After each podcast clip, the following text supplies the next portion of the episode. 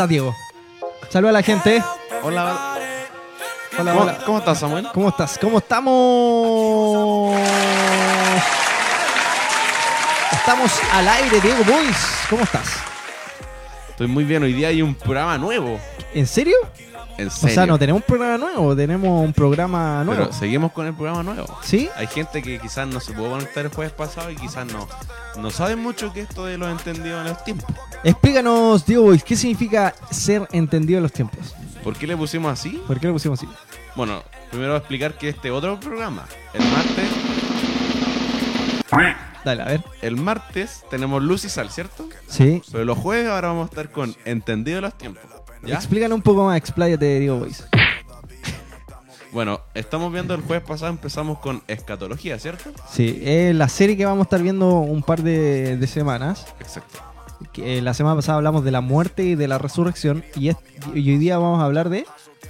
Hoy día vamos a hablar de... En unos minutos más lo vamos a Sí, vamos a decir. Pero, eh, ¿por qué efectivamente le pusimos este nombre a, a este nuevo programa? Porque hay que ser entendido en los tiempos. Sí, exacta. Gracias. No, porque vamos a ver temáticas donde nos va a ayudar a ser cristiano entendido en los tiempos.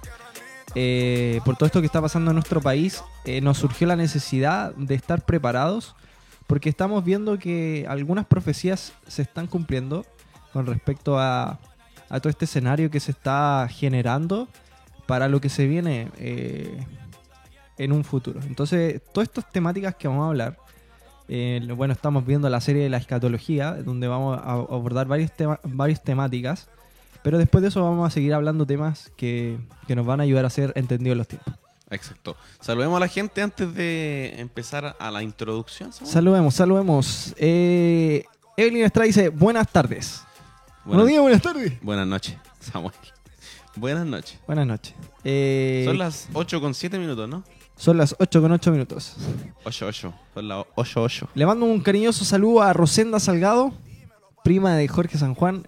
Yo soy su hijo. Es El decir, señor la bendiga. es tu tía. ¿Es mi tía? Bueno, no sé, pero. Dios la, ben- Dios la bendiga.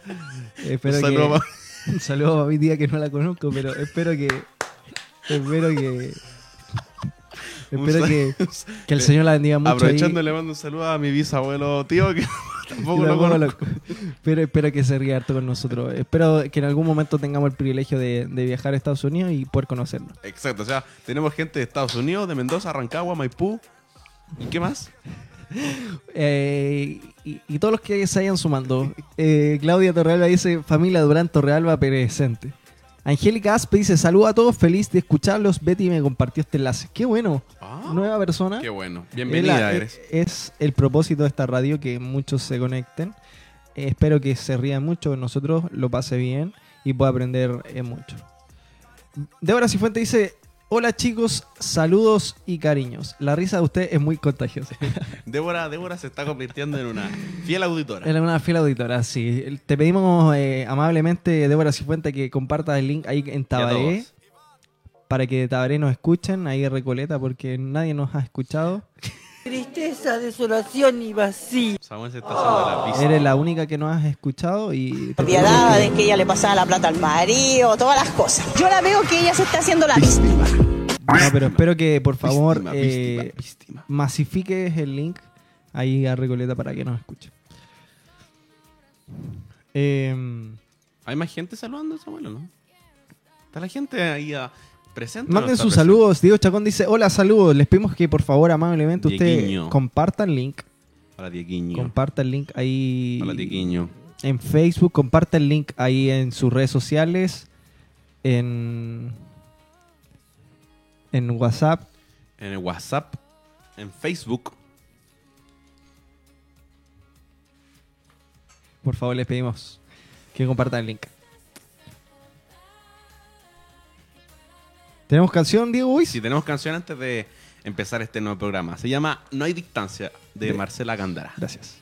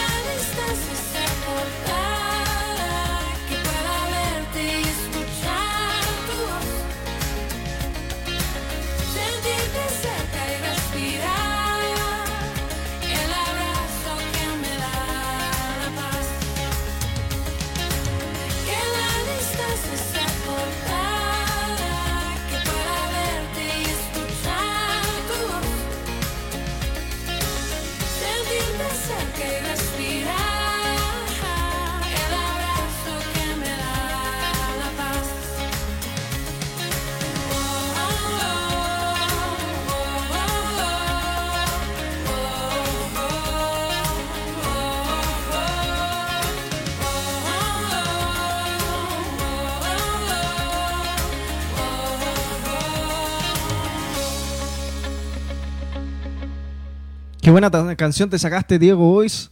Le agradecemos a todas las personas que se están conectando el día de hoy. Le mando un cariñoso saludo, si no escuchó, a nuestra tía Rosenda Salgado. Que el Señor la bendiga mucho. Eh, ¿Aló, Samuel? Explícanos qué, qué vamos a ver el día de hoy. hoy día vamos a continuar con la serie Escatología. Escatología Samuel, ¿Qué es significa escatología? para que la gente sepa. Estudio de los, Los- tiempos por venir, o sea, los tiempos los últimos futuros, de los últimos tiempos. Bueno, vamos a ir con la serie escatología, pero hoy día vamos a abordar específicamente Dos temas. dos temas. ¿Cuáles son? ¿Está- ¿Lo está viendo la gente? Redoble de tambores. ¿La gente ve eso o no? Sí. ¿Sí? Eh, vamos a abordar dos temas importantes el día de hoy, que son los siguientes. Son El reino de Cristo, el reino de Dios de Dios y el milenio. Y el milenio. Exacto. Entonces, ¿qué le vamos a pedir a la gente eh, en el transcurso del programa? Primero que vaya a buscar su Biblia, Primer, primer paso. primer paso. Segundo que se arrepienta, no, mentira. Primero que vaya a buscar su Biblia, que vaya a buscar su, su cuaderno para anotar un lápiz y que ponga el corazón para aprender algo nuevo, ¿cierto? Exacto. Segundo, ¿qué le vamos a pedir? Que Si es que tiene preguntas, la escriba y eh, nos escriba personalmente ahí en Facebook o a mi número, o a mi número que es, ahí puede anotarlo, más 569 93 43 2012. 22. Entonces, si usted tiene cualquier duda de lo que vamos a estar conversando, usted la puede mandar por interno. Van a haber preguntas que nosotros vamos a ir lanzando al aire y si su pregunta es más puntual, la vamos a poder dejar para el final, ¿ya? Exacto. Por Así favor, que... las preguntas sean en base a lo que nosotros vamos a hablar el día de hoy. Exacto. No nos vaya a preguntar si el súper de la esquina está abierto. No, nos pregunte si Diego Boys eh, tiene fulana. o si se ha convertido. Pero bueno, gracias.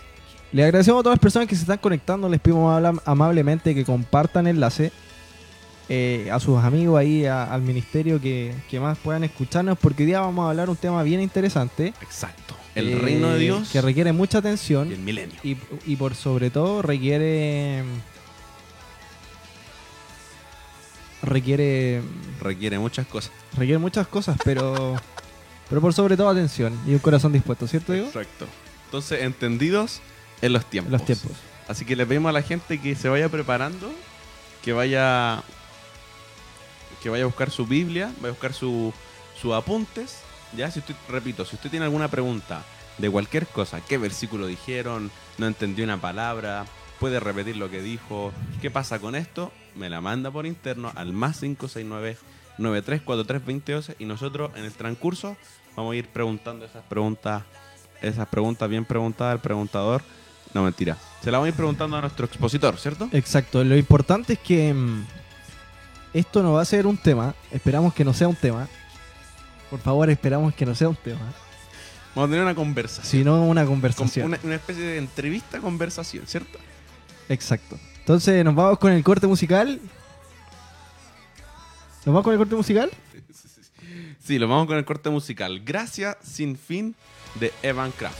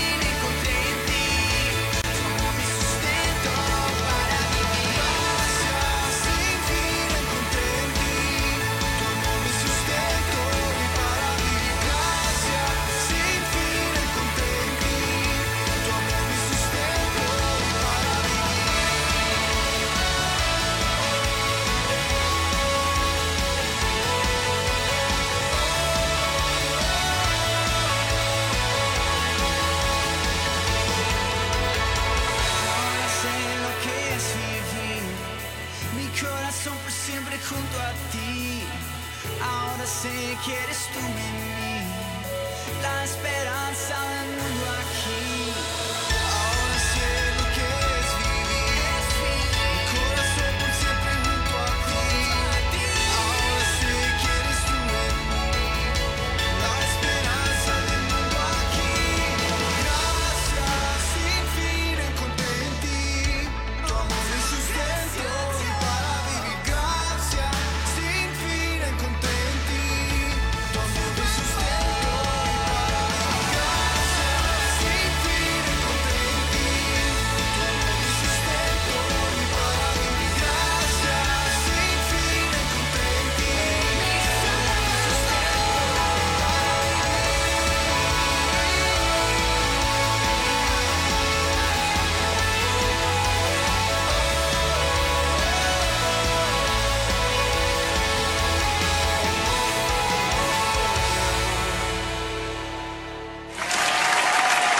Canción te sacaste, Diego Boys. Gracias, sin fin de. Gracias, sin fin, encontré en ti. Qué buena canción, Diego. El maestro de Galilea. Está ahí cristiano hoy día. Sí, busqué en la playlist. puse música Oye, cristiana. mm, le agradecemos a todas las personas que se están conectando. Eh, lentamente les pedimos nuevamente, no queremos que sea reiterativo, pero les pedimos amablemente que compartan ahí el link en Facebook en las redes sociales. hay un programa especial el día de hoy. Vamos Sí. a ir con la serie de escatología, ¿no? Sí. En Entendidos en los tiempos. Hoy día que vamos a hablar entonces Hoy de- vamos a hablar del reino de Dios, y del milenio. del milenio. Entonces le damos la presentación a nuestro expositor del día de hoy. ¿Quién le, es? damos, ¿Quién eh, es? le damos un aplauso, señor, por, por la vida de, de nuestro expositor. ¿Cierto?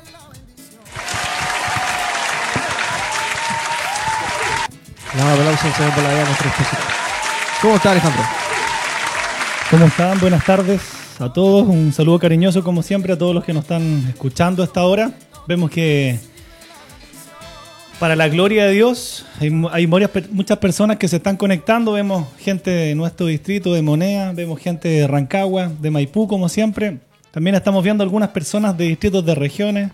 Un saludo muy, muy cariñoso para cada uno de ellos. Y gracias por invitarnos nuevamente a poder compartir este tiempo con ustedes. Le, le- le alargamos el contrato. Sí. Entonces, ¿de qué nos va a hablar el, el- el día de hoy, Alejandro? Bueno, recuerden que la semana pasada estuvimos compartiendo acerca de mm, la muerte y la resurrección. En vamos a dar eh, cuatro jueves, cuatro jueves vamos a estar hablando de esta temática de escatología, el estudio del fin de los tiempos. Y vamos a ir agrupando, lamentablemente por tiempo vamos a ir agrupando de dos temas. Vamos a tratar de, hacerlo de una forma bien, bien corta, pero al mismo tiempo que sea una, una enseñanza básica y profunda para aquellos que conocen un poco de escatología, pero también entendemos que muchas de las personas que están conectadas a esta hora eh, pueden desconocer el tema de la escatología. Entonces tenemos también que partir con temas básicos, no dar nada por hecho. Hay personas que han hecho los cursos de nuestra iglesia, por cierto, pero hay otras que todavía no han tenido la oportunidad de tomar los cursos, por tanto vamos a tratar de hacerlo lo más amplio, básico y entendible posible. Exacto. ¿Y qué Y vamos a eso ver? también depende de las preguntas que ustedes y la gente a esta hora, cuando son las 20, 21 horas, nos esté haciendo en directo. Exacto. Muchas gracias, Alejandro. Entonces, ¿qué? Vamos a ver dos temas el día de hoy, ¿cierto? Vamos a hablar dos temas. Así es, vamos a ver eh, el reino de Dios y el milenio de una forma muy, muy sencilla. Pero vamos, el día de hoy vamos a dividir el, el programa en dos partes, ¿cierto? Vamos a hablar primero del reino de Dios, vamos a dar un corte para que la gente vaya a tomar agüita, algo así, y después vamos a ir con el- la segunda parte. Perfecto, como ustedes digan. Super. Entonces, introdúcenos en, este, en esta temática, Ale. Vamos con la primera que es el reino de Dios. Si ustedes recuerdan, si tienen sus Biblias, eh, quiero invitarlos a que vayamos a Mateo capítulo 6. Eh, est- esta semana he estado leyendo justamente un material muy bonito que habla de, de la oración que comienza con el Padre Nuestro. Y he estado meditando en cada uno de los puntos. Si ustedes se dan cuenta en Mateo 6, del 9 al 13, no sé si lo tengo hoy día, unos grandes, pero grandes ayudantes que nos van a ayudar con los versículos. Así que para las personas que están en la casa también puedan tener tiempo de buscar su, su Biblia y los, los- los libros que vamos a ir eh, y los versículos que vamos a ir diciéndoles. Vamos a Mateo capítulo 6, del 9 al 13. Dice, Vosotros pues oraréis así. Padre nuestro que estás en los cielos, santificado sea tu nombre. Venga tu reino, hágase tu voluntad como en el cielo, así también en la tierra. El pan nuestro de cada día, dánoslo hoy, y perdona nuestras deudas, como también nosotros perdonamos a nuestros deudores. Y no nos metas en tentación, mas líbranos del mal, porque tuyo es el reino y el poder y la gloria. Por los siglos de los siglos. Amén. Si ustedes se dan cuenta, es muy importante porque parte de esta oración dice de lo que leyó Diego, en el versículo 10 dice el Señor, venga Tu reino. tu reino, sea hecha tu voluntad como en el cielo, así también en la tierra. ¿Por qué es importante esto? Porque el Señor Jesús entonces estableció una prioridad para el pueblo de Dios al orar por la venida del reino. Ahora la- la- el tema, si dice ahí el Señor, venga tu reino, el tema que siempre va a comenzar a, a producir en nosotros una incógnita es si este reino por el que estamos orando, quisiera preguntarles primero si ustedes oran eh, cada día y le dicen al Señor, venga tu reino. Venga tu reino. Con tu rey. Ya, muy bien. Es importante orar como Dios nos dijo, ¿no? Venga tu reino. ¿Qué será este reino de Dios? La cuestión es si este reino por el que estamos orando, que el Señor nos enseñó en, en este, en este pasaje, ya se ma- está manifestando o todavía no se ha revelado. ¿Qué creen ustedes? Si es que se ya se manifestó o tiene que manifestarse el reino de Dios. Claro. ¿Qué piensan se está ustedes? manifestando. ¿Qué piensa la gente que nos está escuchando? Si este, este reino por el que nosotros estamos orando, porque oramos, ¿sí? esta, esta oración que el propio Señor nos enseñó, ¿será que este reino ya se está manifestando o todavía no se ha revelado, no se ha manifestado? Tenemos que esperar a un tiempo futuro. ¿Qué, qué- cuál es la, la- la visión que tienen ustedes?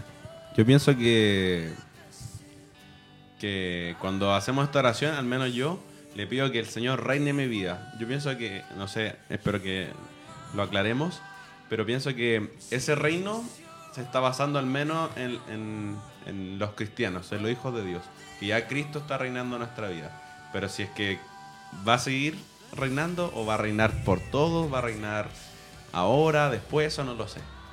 Ale, ¿tú te refieres a reinar sobre las personas de hoy en día, a cada individuo, o en general a- al planeta Tierra?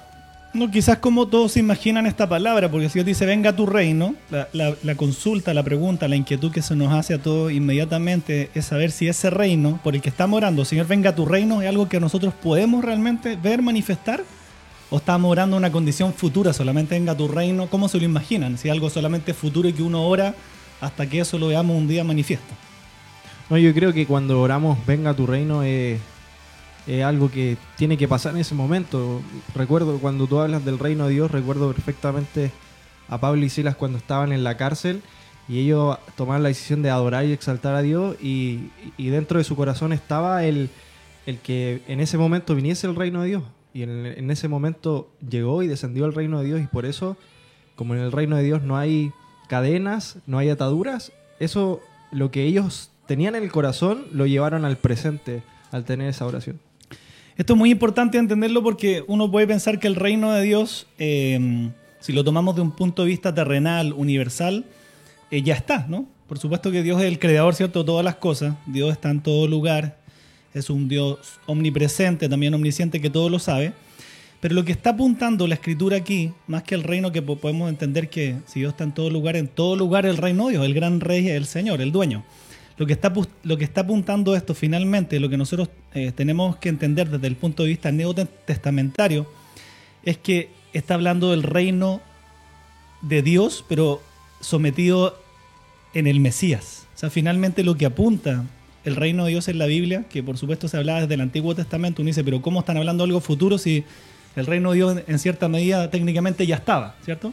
Ya hay un rey, eh, la tierra, todo hecho por el Señor.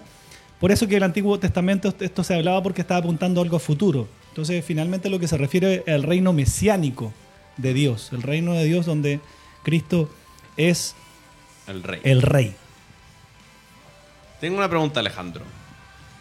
¿Por qué algunas partes en la Biblia dice reino de Dios y en otras dice reino de los cielos? ¿Significa lo mismo? ¿Son cosas distintas? ¿Qué quiere decir esto?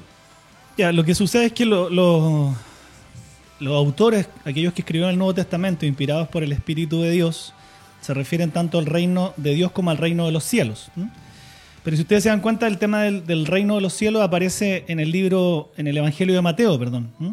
Mientras que en los otros evangelios aparece el reino de Dios. ¿Por qué esta diferencia? ¿Será lo mismo? ¿Serán cosas diferentes? La única diferencia es que el hecho de que Mateo, que nombra eh, el reino de los cielos, recuerden que Mateo estaba escrito para quiénes? Para los gentiles, ¿no? No. No, ahí desconozco. Para los judíos. Muy bien. Recuerden que Mateo estaba escribiendo para los judíos, ¿sí? Y para lectores judíos. Por tanto, los judíos protegían el nombre sagrado de Dios y por eso usaban a veces perífrasis, usos de expresiones alternativas para parafrasear. Esa es la, razón por la que Mateo hace la misma referencia al reino como el reino de los cielos, pero es exactamente lo mismo. Los cielos era sencillamente un sustituto judío para la palabra Dios. Por tanto, reino de los cielos o reino de Dios es exactamente lo mismo. Súper bien. ¿Qué más tenemos para el día de hoy? Vamos a seguir hablando del reino de Dios. Pero a más profundidad. Así que la gente si tiene más dudas puede enviarnos al más 569 9343 cualquier duda, consulta, cualquier inquietud la puede enviar. Aquí la estaremos respondiendo.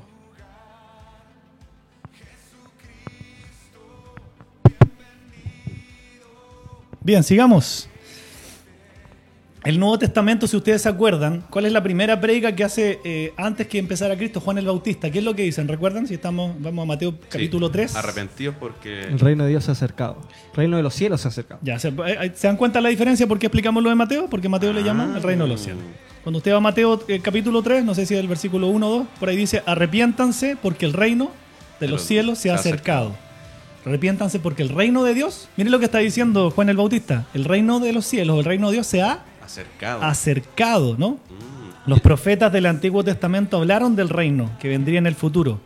Pero en el tiempo de Juan el Bautista estaba a punto de entrar a escena. O sea, lo que está diciendo es que se había acercado. Estamos hablando del tiempo de Juan el Bautista, ¿no?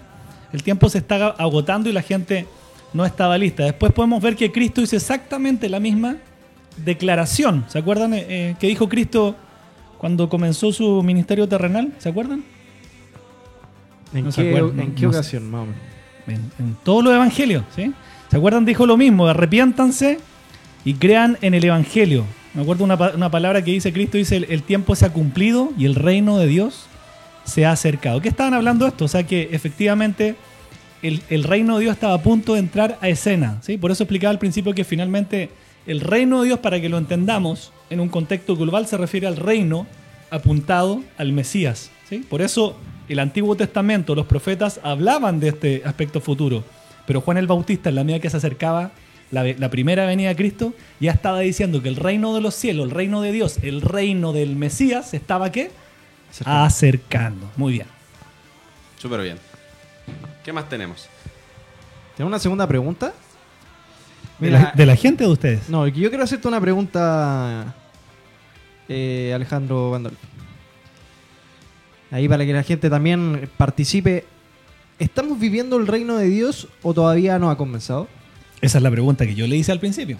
Exacto. Me están tomando la pregunta y me la están no, devolviendo. ahora tú no respondes. Bueno, veámoslo con algunos versículos. Si podemos, aquí mis ayudantes podemos ir en la casa también. Ustedes se pueden ir a Lucas, Lucas capítulo 11 y Lucas capítulo 17. Nos dan luz respecto de esta pregunta que yo les hice a ellos y ellos hoy día me la están devolviendo. ¿sí? La pregunta que yo les había hecho es, ¿estamos, qué creen ustedes? ¿Estamos realmente viviendo el reino de Dios? ¿Se está manifestando o todavía es algo futuro que no se ha revelado? Si nosotros vamos a Lucas 11, 20, ¿qué dice Diego? Dice, mas si por el dedo de Dios echo fuera de los demonios, ciertamente el reino de Dios ha llegado a vosotros. Y Lucas 17, 21, Lucas 17, 21 dice, ni dirán, helo aquí o helo allí, porque el aquí, porque he aquí el reino de Dios está entre vosotros.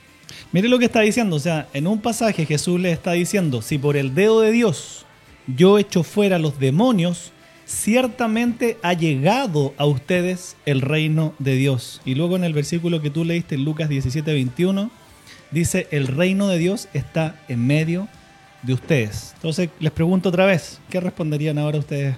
Que el reino de Dios está, pero ahora la, pre- la pregunta que a mí me surge es, ¿se está manifestando?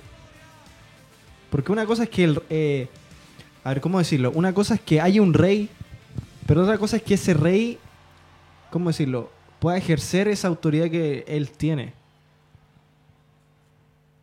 Mi, mi pregunta es, yo sé que ahora, como tú, como estamos hablando, está el reino de los cielos, pero ahora mi pregunta es, ¿Dios tiene esa facultad para tomar esa, o sea, sé que la tiene, pero de acuerdo a todo lo que está pasando en el mundo, ¿tiene esa libertad de ejercer esa, esa autoridad como rey? Por supuesto que sí, y la, y la respuesta creo que está en nosotros. Lo vamos a ver al final, ¿sí? No quiero adelantarme, lo vamos a ver al final. Pero efectivamente entendemos por estos pasajes que el reino de los cielos, el reino de Dios, dice el Señor, ya ha llegado a ustedes, ¿no? Y está en medio de ustedes. La pregunta que quizás tú quieres decir, Samuel, quiero entenderla, es que cómo se manifiesta eso en la práctica, ¿no? Por supuesto. ¿Cómo se manifiesta? Si ustedes se dan cuenta en las parábolas, no sé si me ayudas, Diego, con eh, Mateo 13, 31, muchas, eh, bueno, ustedes saben que el Señor enseñó frecuentemente usando parábolas, ¿no? ¿Y cuál era el tema principal de las parábolas? Justamente Enseñar. el reino de Dios. Eso es importante. O sea, Sí, el tema enseñar el princi- reino de Dios. Eh, muy bien. El tema principal de las parábolas del Señor era enseñar acerca de su reino. Si ustedes recuerdan, muchas parábolas parten. El reino de Dios es como tal y tal cosa. Semejante a... Eso, el reino de Dios es tal y tal cosa. ¿Qué dice Mateo 13:31? Dice, otra parábola le refiero, diciendo, el reino de los cielos es semejante al grano de mostaza que un hombre tomó y sembró en su campo. O sea, podemos entender que el reino comenzó pequeño, ¿sí? Pero con el tiempo empezó a crecer, comenzó a desarrollarse hasta que lo llene todo. Jesús dijo que el reino, lo que tú leíste, es como una semilla de mostaza, la más pequeña de todas las semillas. ¿Han visto una buena semilla de mostaza? Sí. La más pequeña de todas las, de las semillas. El mismo Señor también en otra parábola comparó el reino con la levadura en Mateo 13:33. Dice que se dispersa por la masa y la leuda. ¿Cómo dice el versículo? 33 Mateo 13:33. dice, otra parábola les digo, el reino de los cielos es semejante a la levadura que tomó uno, una mujer y escondió en tres medidas de harina hasta que tomó, hasta que todo fue leudado. Ya, qué importante. Y también no solamente el, el Nuevo Testamento, nosotros podemos ver en el, eh, en el libro del profeta Daniel, eh, también ahí se predice que el reino sería como una piedra cortada no con mano, que después llegaría a ser una gran montaña. ¿Se entiende? Partido pequeño, se expandió y por supuesto que está creciendo hasta que lo llene absolutamente todo. Este versículo lo deben conocer para que no lo busquemos. Yo pienso que en sus casas también lo conocen. Mateo 6:33, que es un versículo muy conocido. ¿Se lo saben de memoria? Dice, porque de tal manera... No, mentira. Dice... Buscad primeramente "Mete el reino de Dios y su, y su justicia, justicia". y todo lo demás será añadido. Ya. ¿Qué está diciendo el Señor? Busquen primeramente qué. El reino de Dios. Ya, y si el reino de Dios no estuviera, entonces ¿cómo el Señor nos está diciendo que busquemos su reino? Ah, Oh. qué buena pregunta. Eso está ilustrando que el reino de Dios, por cierto, por cierto, está entre nosotros. Pero vamos a explicar cómo está funcionando esto. Es una palabra muy bonita, más bien busquen primeramente el reino de Dios y su justicia. Y dice, y todas estas cosas serán añadidas. ¿Por qué es importante? Porque el Señor Jesús que está diciendo, está diciendo que la prioridad de la vida cristiana es buscar el, El reino. reino. de Dios. Esto es demasiado importante, ¿sí? O sea, como prioridad en su vida, como prioridad como cristianos en nuestra vida, Jesús está diciendo que nosotros busquemos el reino de Dios como primera cosa en nuestra vida. Sumamente importante. O sea, la tarea más importante de la vida cristiana, ¿cuál es? Buscar El reino. el reino de Dios. Entonces, ¿cómo el Señor nos va a estar diciendo que la tarea más importante es algo que no se, no se ha manifestado? ¿Entiendes? Mm. Y ahora la pregunta, o sea, que a mí me surge, Ale, es... ¿En en qué consiste ese, ese reino de Dios? ¿Qué Ya. cosas ¿Cómo, involucran ese cómo reino? se manifiesta el reino de Dios entonces? Voy a tu respuesta. Contextualizo. Piensen que Cristo, ¿cómo está ahora? ¿Sí? Que es importante eso, que, que los cristianos tengamos claro la doctrina. ¿sí? ¿Cómo está Cristo ahora? Está sentado a la diestra del Padre. Por supuesto, ¿sí? Está reinando como el cordero que es digno de recibir el reino de Dios. Ese reino ya comenzó, por supuesto, ya comenzó. Por eso cuando se ha acercado ya comenzó. El Señor cuando hizo milagros dijo, ya está en medio de ustedes, busquen el reino de Dios, por supuesto que está. Está creciendo. Pero aquí quiero contextualizar para responder tu pregunta. El reino está y está creciendo, pero no ha sido consumado. Ese es el tema. ¿Por qué? Porque va a ser consumado hasta que Cristo venga al final de la historia humana para someter efectivamente a todos los reinos. En ese tiempo el reino será visible. ¿Cómo es el reino ahora? Invisible, ¿cierto? Podemos verlo. Y aquí está la, respuesta a tu pregunta para apuntar a lo que tú preguntabas, Samuel. ¿Cómo manifestamos el reino de Dios? Somos nosotros los cristianos llamar a manifestar el reino de Dios. Es la iglesia. O sea, el reino de Dios se va a manifestar en este mundo, por supuesto, en este momento, antes que venga Cristo, en la medida que tú, yo y la iglesia vivamos como verdaderos ciudadanos del cielo y súbditos del rey. Somos nosotros los que al vivir realmente como hijos de Dios, como ciudadanos del cielo, como súbditos del rey, los que realmente manifestamos el reino de Dios en este momento. Qué bueno. Les pedimos a todas las personas que tengan preguntas que por favor nos manden aquí en Facebook, que la puedan escribir. O también mandarnos. Yo, te- yo tengo una pregunta. Cuéntanos. O sea, un comentario. Me dijeron por interno que hay un versículo que dice: Pues el reino de Dios no consiste en las muchas palabras, sino en vivir por el poder de Dios. ¿Qué quiere decir esto, Alejandro? Lo, acaba- lo acabamos de decir. Exacto. Exactamente lo que acabamos de decir, que el reino de Dios lo manifestamos cuando vivimos como ciudadanos del cielo y súbditos del rey, cuando nosotros mostramos el poder y la obra de Cristo a través de nuestras vidas. Cuando nosotros eh, eh, vamos, oramos por un enfermo y se sana, ¿qué estamos mostrando? Que el reino de Dios está aquí, Pero con poder. con poder, por supuesto. Esa persona está escuchando, está en el espíritu. Así. Muy bien. ¿Hay más preguntas? Vamos a pedirle a la gente que nos siga enviando sus preguntas. Sí, le pedimos por favor que nos manden sus preguntas. Ahí, por favor, a todos aquellos que se están sumando a la transmisión del día de hoy, les pedimos por favor que manden sus preguntas. Ahí nos pueden escribir en Facebook directamente o también eh, mandando un mensaje de audio o, o un WhatsApp al más 569-9343-2012. Exacto. Lo dejamos con esta canción. Ya volvemos. Revela a Cristo.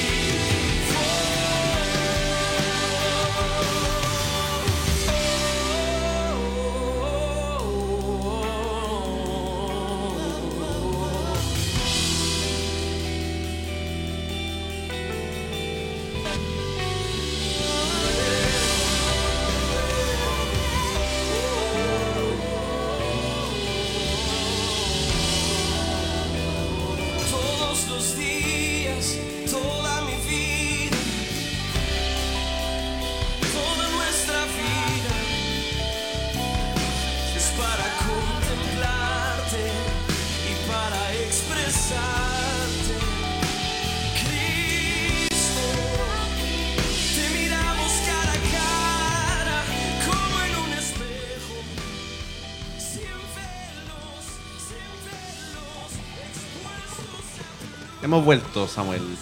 Alejandro, vamos a seguir con, con el programa. Vamos a ir con la temática número 2. Vamos a empezar a hablar sobre el milenio, pero antes queremos...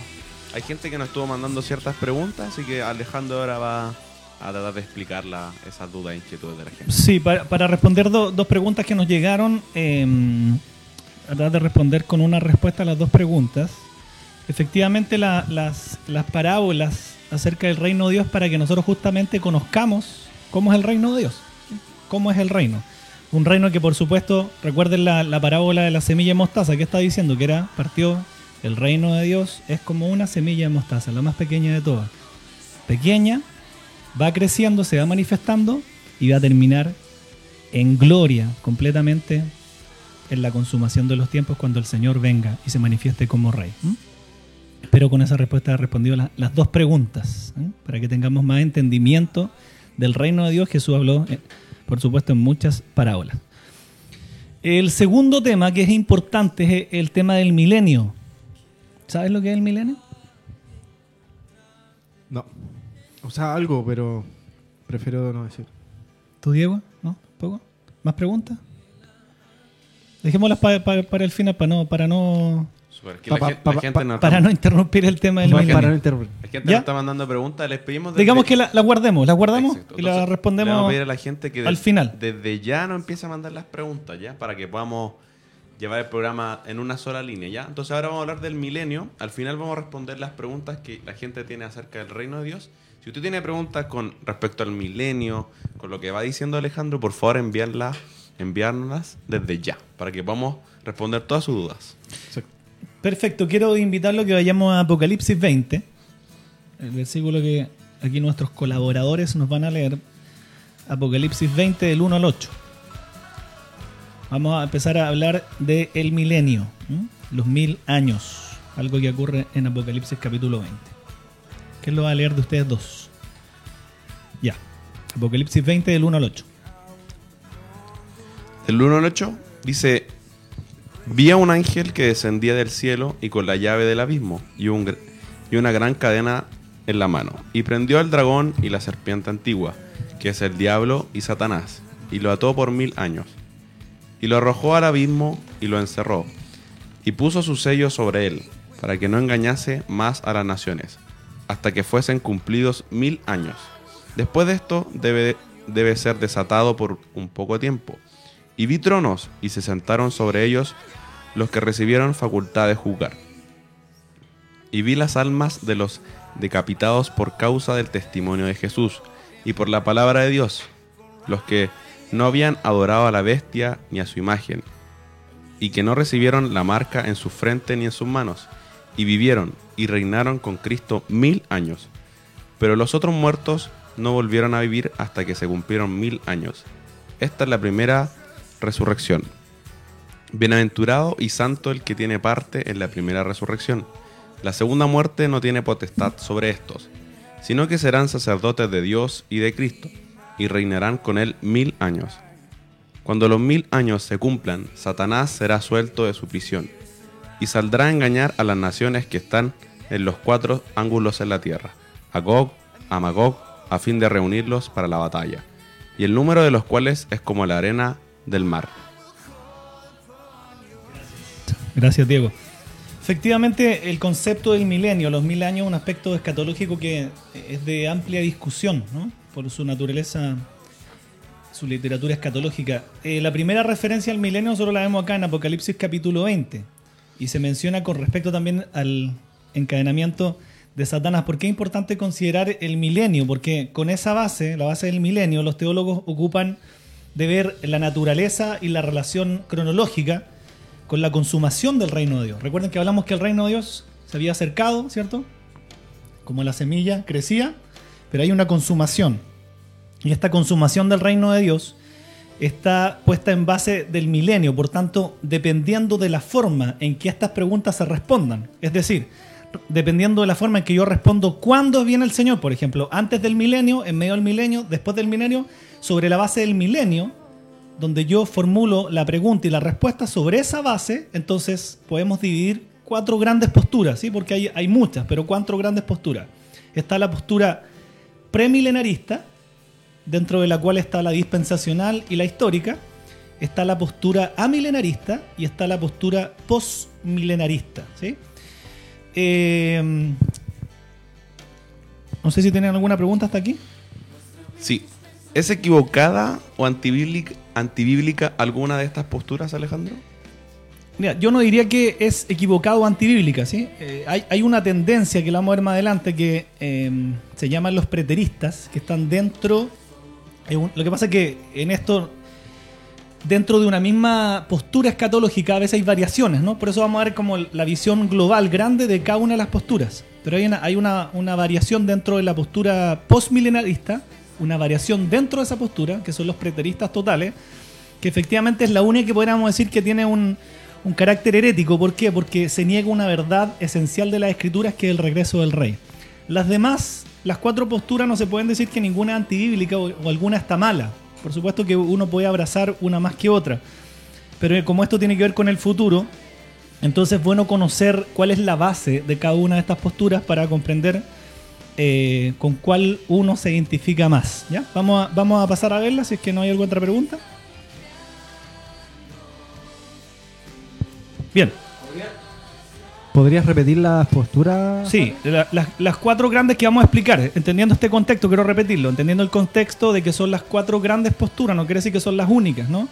Pero son las cuatro grandes porque están tomadas sobre la base del milenio con respecto a la venida del Señor. En respecto del milenio es que se plantan estas cuatro posturas. Premilenarista, por eso todas llevan el nombre de milenio, ¿sí? Entre- o antes o después. Está la premilenarista, la que se divide en, dos ramas, la dispensacionalista y la histórica. Ahí tenemos dos. Después está la amilenarista y está la postmilenarista. Las vamos a pasar a explicar. La primera es la, la premilenarista. ¿Qué les suena cuando dice premilenarista? Que es previa.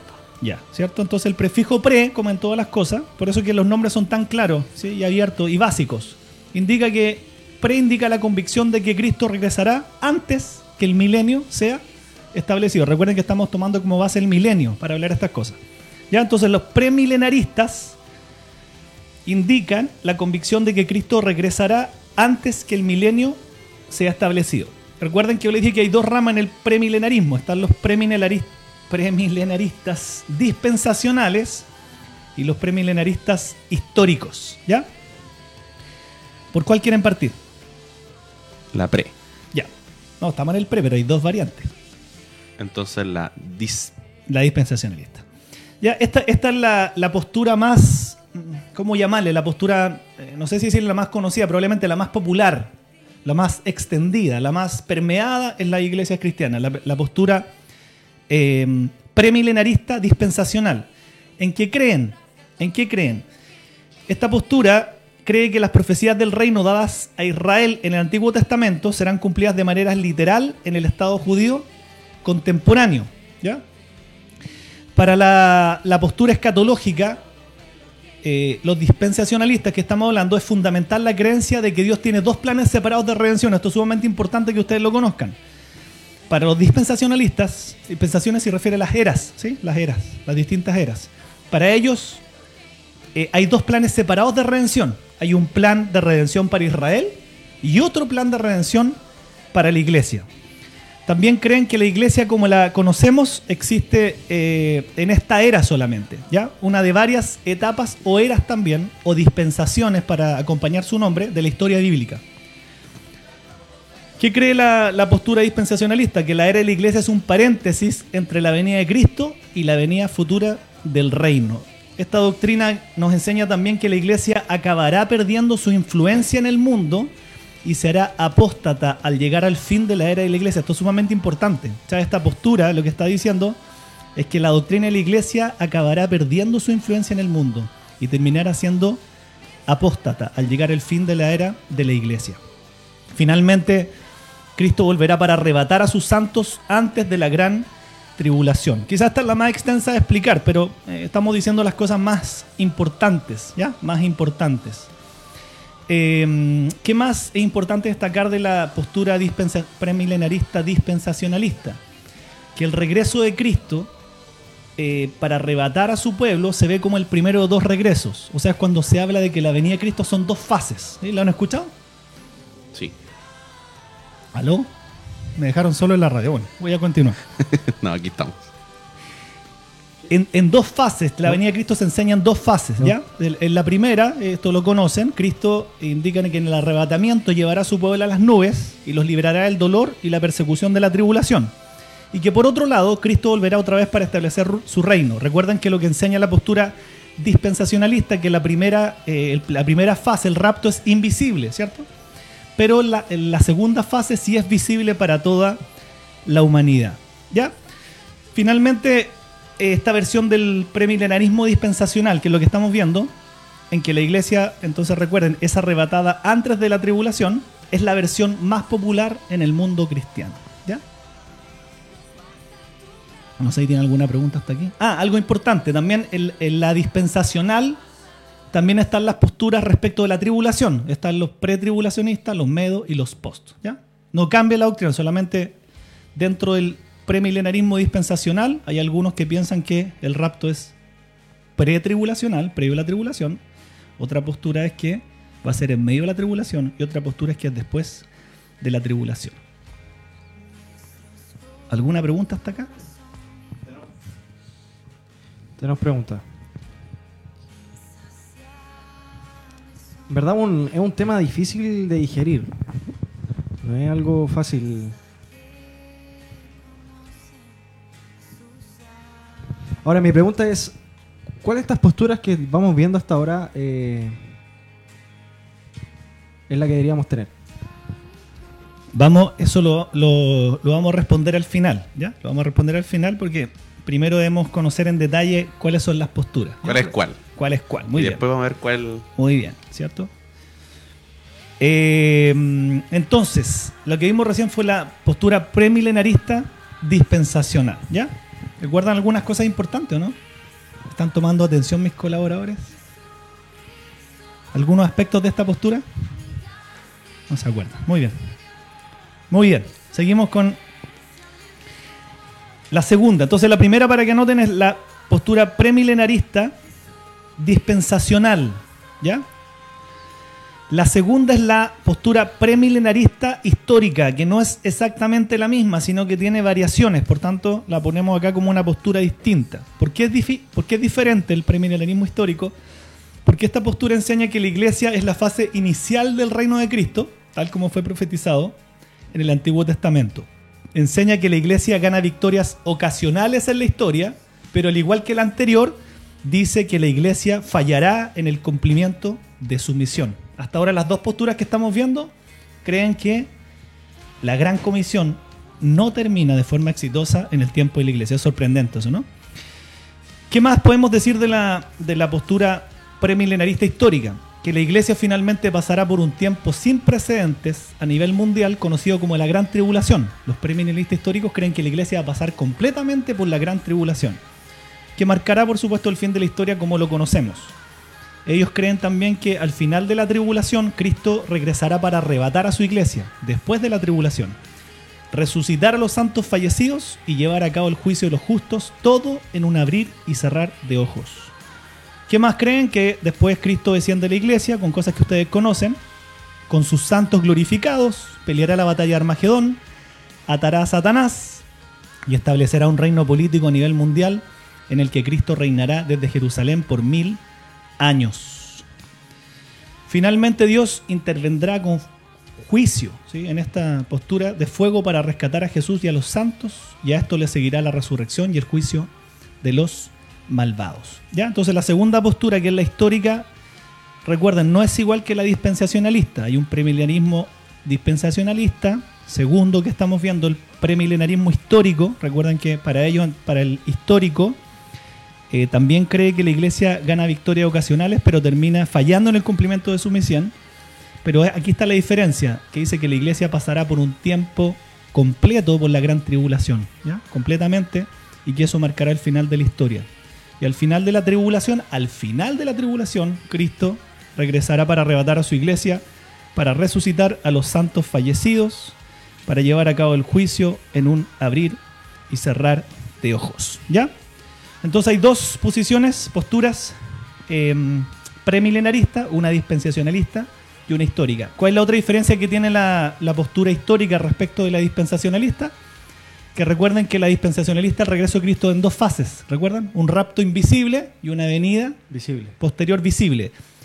El- la postura histórica de los premilenistas cree en un solo regreso. Un solo regreso, ¿ya? No dos fases. Y es post-tribulacionista. ¿Vamos bien hasta ahí? Vamos, aquí tenemos algunas, algunas aportes de Sebastián Ignacio Miranda Saldondo. Yo sé que a Sebastián le gustan mucho estos temas, ¿no? Exacto. Acabamos de explicar las dos primeras, ¿cierto? Ya vamos a ir con las dos siguientes, que serían la aminela La y la amilenarista y la postmilenarista. Exacto. ¿Qué consiste estas dos, Alejandro? Ya. La tercera postura es la amilenarista. ¿sí? Como ustedes bien saben, el prefijo a significa sin. Entonces, si uno lee esto, eh, puede pensar que estos no creen en el milenio, ¿ya? pero sería un error. Quizá el nombre está mal puesto. Hay autores que dicen que esta postura debiera llamarse milenarismo realizado. ¿ya? El amilenarismo no es que ellos no crean en el milenio, ¿sí? no es su postura. ¿ya? Por eso digo que el nombre puede prestarse a confusión sino que eh, los amilenaristas creen que el encadenamiento de Satanás ocurrió durante el ministerio terrenal de Jesús. ¿Ya? O sea, ¿qué, qué, qué cree el amilenarismo? Que nosotros en este momento estamos viviendo el milenio, que nosotros ahora estamos viviendo la etapa de los mil años. ¿Qué más creen ellos? Esa postura, que Satanás estaba atado mientras el Evangelio se predicaba en el mundo. ¿Recuerdas que tú leíste, Diego, que Satanás sería atado? Por tanto, como estamos viviendo el milenio, la postura de la milenarista es que Satanás ya estaba atado mientras el Evangelio se predicaba en el mundo y esta atadura continúa hasta el día de hoy. ¿Qué quiere decir eso? Que en la medida que Cristo reina hoy en el corazón de los creyentes, estos tienen influencia en la cultura en la cual viven, pero no transformarán la cultura. También eh, afirman que cerca del fin el incremento del mal se acelerará, lo cual resultará en la gran tribulación y un anticristo personal. Cristo regresará para poner fin a la historia, resucitar y juzgar a toda la humanidad y establecer el orden eterno. ¿Ya? O sea, la gran posición, la gran diferencia de los amilenaristas, bueno, entre otros detalles, pero para que lo tengan claro, recuerden que la postura va sobre la base del milenio, es que ellos piensan que el milenio ya está en este momento en curso. Por Estamos tanto, curso. esa atadura, lo que Sa- Satanás está atado, ellos dicen que ocurrió en el ministerio terrenal de Jesús. Está pasando, está todavía atado, hasta no se han cumplido los mil años. Y que la venida del Señor, por tanto, es cuando se cumplan los mil años, Los mil. del cual ya estamos en curso, según los amilenaristas. ¿Y se sabe desde cuándo empezó esa ese milenio, Alejandro? Con la venida de Cristo. Para ellos, con la venida de Cristo. Ah. ¿Y cuándo termina? Con el regreso de Cristo. Súper. Entonces nos falta la última, que sería la cuarta, ¿no? La cuarta, los postmilenaristas. ¿Ya? Que es importante que, eh, las grandes diferencias, la postura postmilenarista sostiene que el reino mesiánico de Cristo fue fundado en la tierra durante su ministerio terrenal, en cumplimiento de las profecías del Antiguo Testamento. O sea, la iglesia es Israel.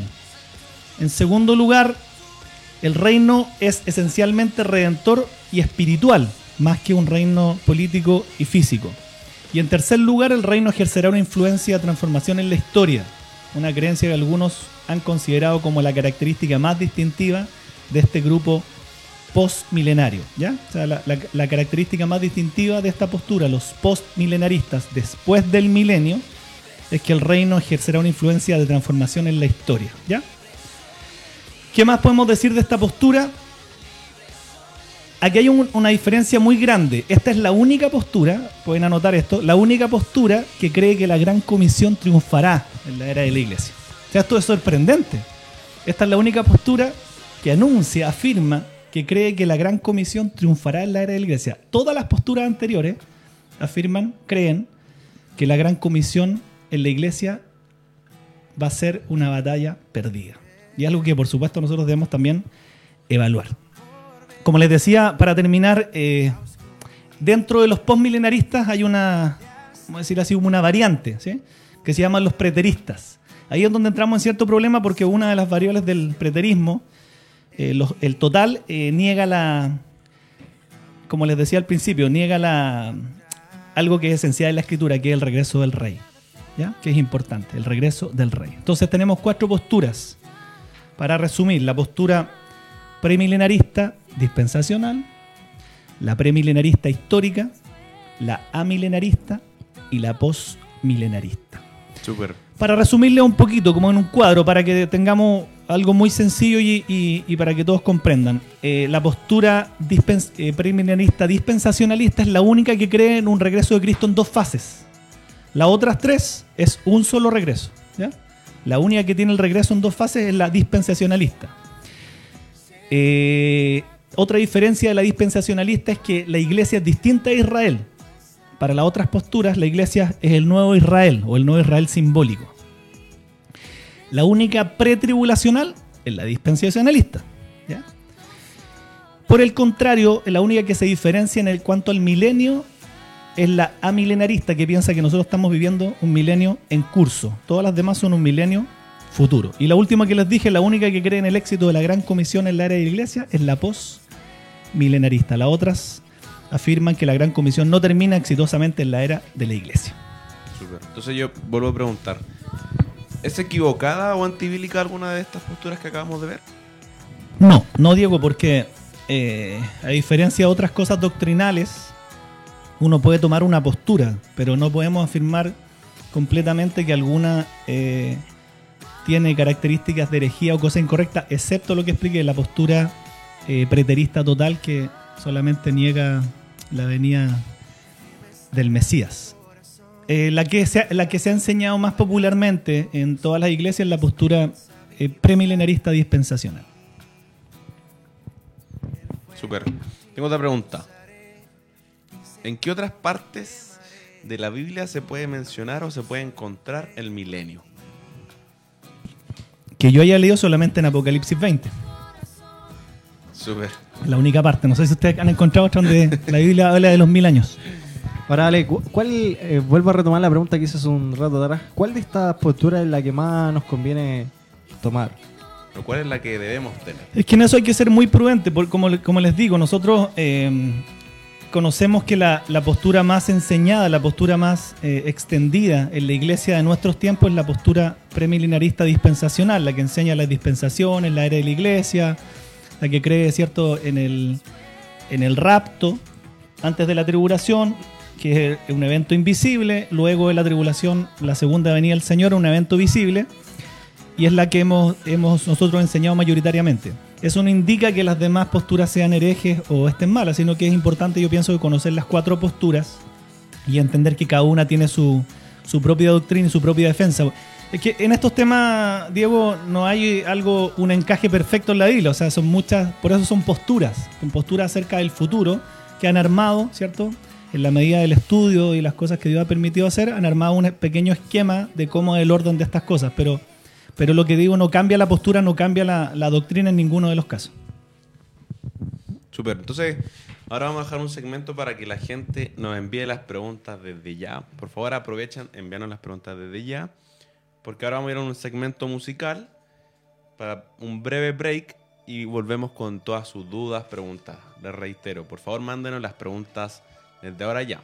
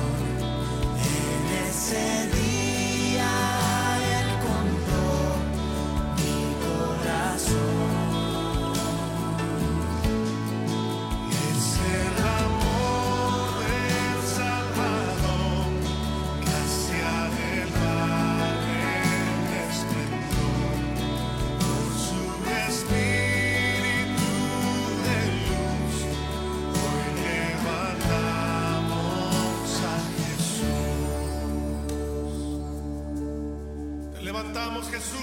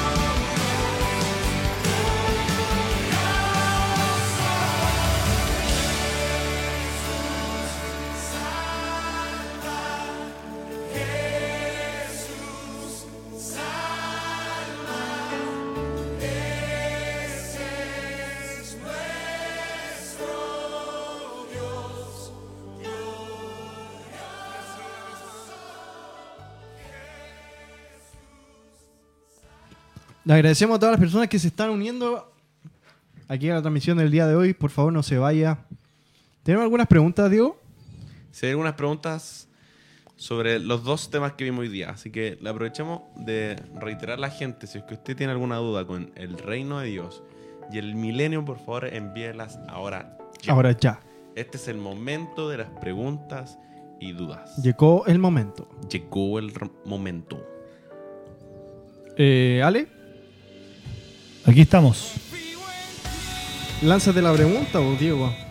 Super, hay gente que nos preguntó, vamos a partir sobre el reino de Dios. Gente que nos preguntó, yo sé que lo dijimos, lo dijiste en, eh, durante el transcurso, pero tal vez no alcanzaron a, a escuchar o, o no fue muy claro. Entonces vamos a reiterarlo. La gente preguntó, ¿en qué momento específico eh, empezó o va a empezar el reino de Dios? Ya recuerden que al principio del programa, cuando hablamos del reino de Dios, dijimos que en aspectos universales, por supuesto, Dios ha reinado desde el momento que creó el universo. ¿Entiendes? Desde que creó el universo, Dios reinó. En el aspecto global, universal, por supuesto, ¿sí? Eh, eh, Dios es el rey. Pero recuerden que la promesa, o sea, lo que estamos hablando, el reino de Dios que lo dijimos al principio, finalmente está apuntando al reino mesiánico. ¿sí? Toda la Biblia apunta a Cristo. Entonces lo que estamos hablando no es en términos universales de creación, Sino el reino de Cristo. el reino de la promesa, ¿cierto? Del Mesías. A eso estamos apuntando. Cuando nos referimos a ese aspecto, entonces por supuesto que el reino se acercó. Cuando vino Juan el Bautista ya le anunció que el reino se estaba acercando, estaba a punto de estar. Y Cristo por supuesto comienza su reino. ¿sí? Ese reino está creciendo y va a ser consumado en el tiempo final cuando Cristo regrese. Lo, lo explicamos con todos los versículos, ¿cierto? Cuando había algo de poder, ¿cierto? Cuando decía, si por el dedo echan fuera los demonios, el reino de Dios está en medio de ustedes. Busquen primeramente el reino de Dios y su justicia. ¿sí? Algo que por supuesto está y quienes lo manifiestan la iglesia, el propio cristiano, cuando nosotros vivimos como realmente ciudadanos del cielo, cuando hacemos la obra de Dios estamos manifestando el reino de Dios en la tierra. ¿Tenemos otra pregunta, Diego? Sí, puede ser un poco reiterativa, pero hay ciertos detalles. Dice, ¿el reino de Dios comenzó cuando Jesús se sentó a la diestra de Dios o cuando nació? Yo te pregunto, en ambos casos, ¿se puede decir que estamos en el milenio de Cristo? No, lo que pasa es que hay dos preguntas mezcladas. Una cosa es el reino de Dios y otra cosa muy distinta el milenio. Recuerden que el milenio eh, es lo que nos está marcando como base las posturas escatológicas. Por tanto, hay una pregunta mezclada. El reino de Dios, lo que dijimos recién, el reino de Dios eh, parte con, con Cristo, no en su nacimiento, sino cuando Él instaura realmente el reino y comienza a hacer su obra en la tierra.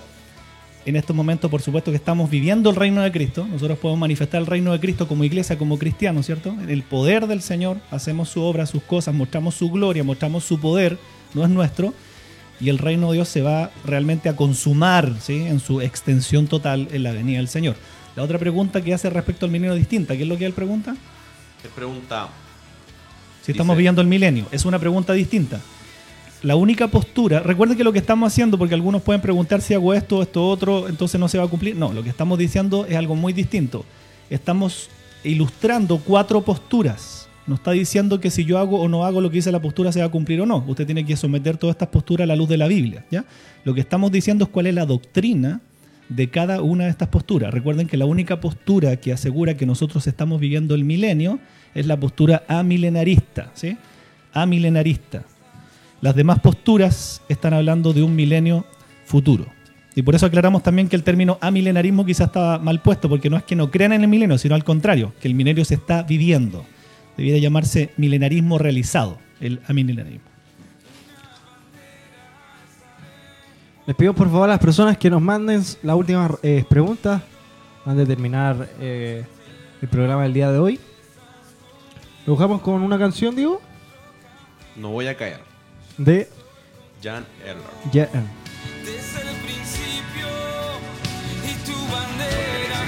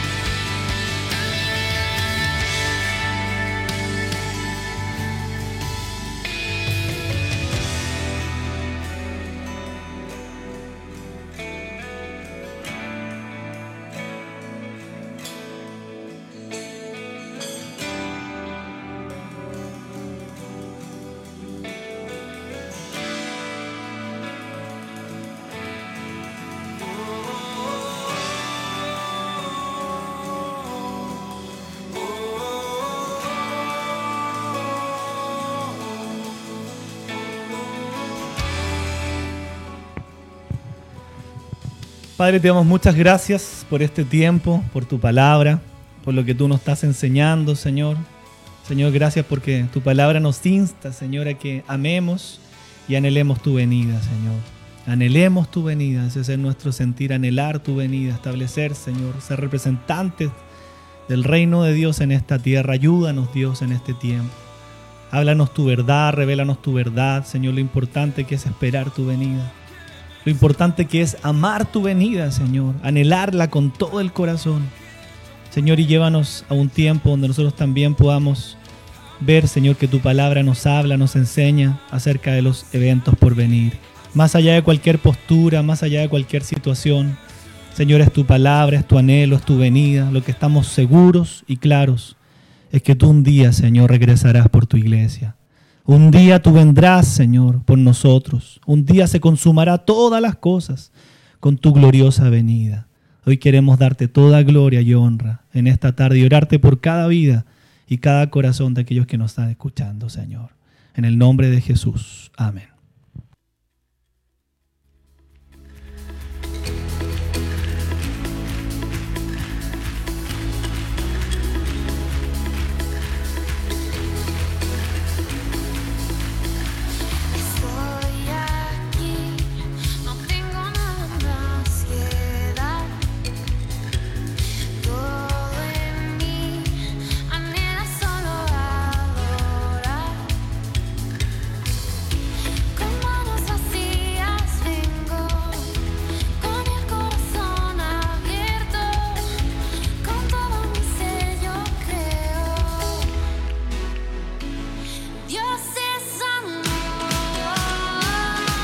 Les pedimos a las personas, por favor, que no se vayan. Eh, Diego Boys, Digo, le agradecemos a todas las personas que se han unido a nuestra transmisión del día de hoy. Creo que ha sido un tema bien cototo, bien profundo. pero es bueno estudiar estos temas. Pero bueno, es bueno, exacto. Esto es estudio de verdad. Sí, le damos gracias al Señor por la vida, Alejandro, por, por impartirnos estas cosas que nos sirven. Exacto. Vamos a seguir la próxima semana con dos temas, ¿cierto? Con Samuel? dos temas. ¿De qué vamos a hablar la próxima semana? Llegó el momento. Llegó el momento. Vamos a ver Llegó el momento. dos temas. Uno, el regreso de Cristo. Llegó el momento. Y segundo, el juicio final. El regreso de Cristo y El juicio, el juicio final. Así que usted prepare su corazón para la próxima semana, día jueves, El día jueves. a las 8 de la tarde, para que también escuchemos este, este tema, el regreso de Cristo y el juicio final. Exacto. Eh, vamos leyendo los últimos mensajes de despedida antes de cerrar el programa el día de hoy. Exacto. Recordémosle a la gente y motivamos a la gente que el día sábado vamos a tener dos reuniones. Una en la mañana a las 11 de la mañana y otra en la tarde a las 5. Usted Las puede venir a cualquiera de las dos, pero la idea es que venga. Ya hágase el tiempo. Eh, le- les decimos que en la mañana, tanto como en la mañana como en la tarde, vamos a tener temas diferentes para que usted Exacto. pueda ser doblemente alimentado. Exacto. Si quiere quedarse a las dos, bienvenido es. Eh, y exactamente. después de la segunda reunión, ¿qué tenemos ahora? Tenemos programa especial para reírnos, para disfrutar, para que usted nos cuente su anécdota. En la radio, dices.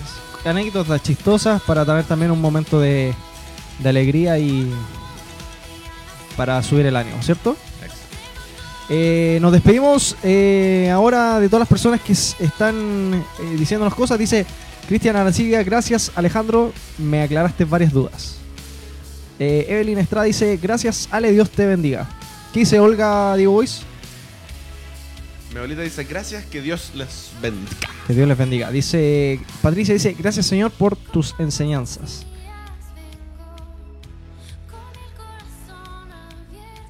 Eh, Cristian Arancibia dice, Dios los bendiga. Entonces recordamos que el día sábado tenemos dos reuniones, dos encuentros, en la mañana a las 11 y en la tarde a las 5 de la tarde.